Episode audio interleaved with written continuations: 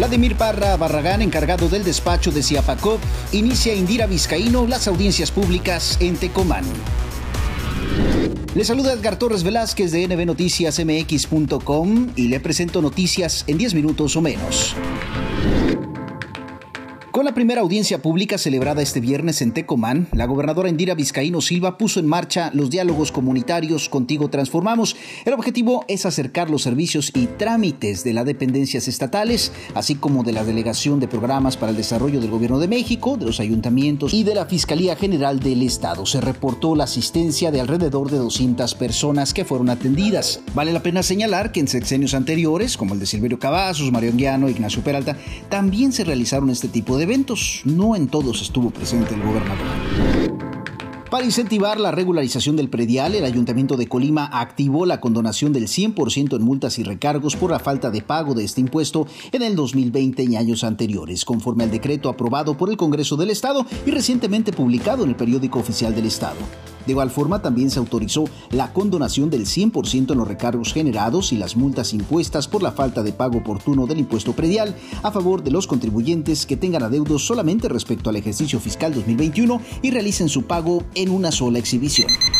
Juan de Dios Torres de nbnoticiasmx.com nos informa. En sesión ordinaria, el Congreso local aprobó citar a comparecer al fiscal especializado en el combate a la corrupción del Estado de Colima, Héctor Francisco Álvarez, para que en reunión de trabajo con el legislativo informe sobre su gestión realizada hasta el momento. El documento presentado por el diputado Héctor Magaña manifiesta que se han presentado denuncias ante la instancia que el fiscal representa, pero que en este tiempo parece que no se ha judicializado alguna carpeta de investigación. Por otro lado, la diputada Kate Castillo presentó un exhorto para que se formule el reglamento de servicios médicos para los trabajadores adheridos a la sección 39 del CENTE, con el que se busca brindar certeza jurídica en lo referente a la prestación de los servicios médicos a que tienen derecho. También, la diputada Miriam Gudiño presentó la propuesta de una nueva ley de los trabajadores de la educación dependiente de la Dirección de Educación Pública de la Secretaría de Educación del Estado, con la que se pretende, entre otras cosas, cubrir los pagos pendientes, conceder reconocimiento jurídico pleno, así como acordar los tabuladores de sueldos por cada tipo de trabajador para que no exista desfase entre trabajadores de la misma categoría o nivel.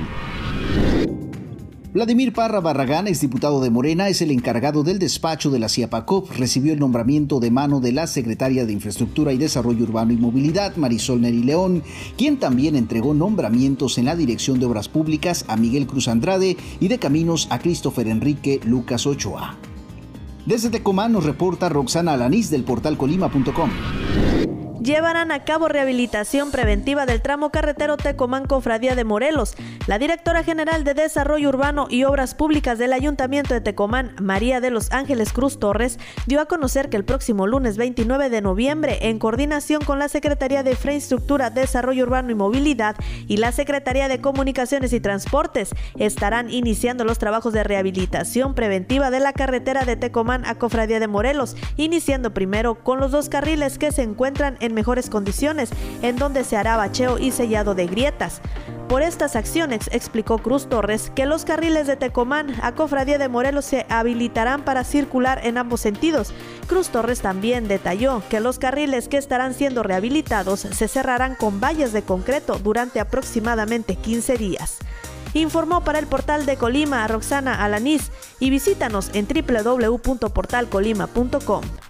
Con el objetivo de mejorar las condiciones de la infraestructura urbana en la comunidad de Venustiano Carranza, la presidenta municipal de Manzanillo, Griselda Martínez, autorizó recursos por más de 1.300.000 pesos para la construcción total de huellas de rodamiento y una red de agua potable y drenaje en la calle Álvaro Obregón de la comunidad de Venustiano Carranza, mejor conocido como Cualata. Anteriormente, esta calle era de terracería y ahora beneficiará a muchas personas que transitan a diario por ese lugar, pues es la vialidad que conduce a diversos planteles educativos. you También en Manzanillo este viernes 26 de noviembre se llevó a cabo la toma de protesta del Consejo de la Asociación Mexicana de la Industria de la Construcción AC, la AMIC, a cargo del arquitecto Miguel Fuentes Sony como presidente estatal, evento que se desarrolló ahí en el puerto de Manzanillo. En este evento, que estuvo cobijado con la presencia de autoridades federales, estatales y municipales, se detalló que la AMIC opera desde 2017 en Colima y está conformada por 120 empresas y empresarios que ofrecen un amplio panorama tanto en construcción como como en la prestación de servicios en distintas áreas que incluyen a la iniciativa privada y pública, con una fuerte representación del sector de la construcción, actividad económica clave en el desarrollo estatal y nacional. La Organización Mundial de la Salud nombró Omicron a la nueva variante del coronavirus proveniente de Sudáfrica, que inicialmente fue llamada como B1.1.5.2.9. Está más fácil el otro nombre, ¿no?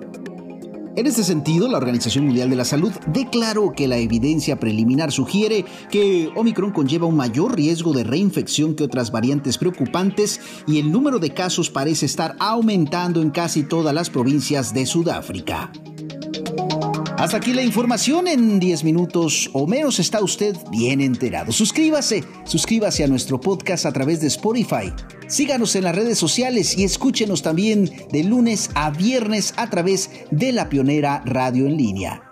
Le saluda Edgar Torres Velázquez de nvnoticiasmx.com. Pásela bien.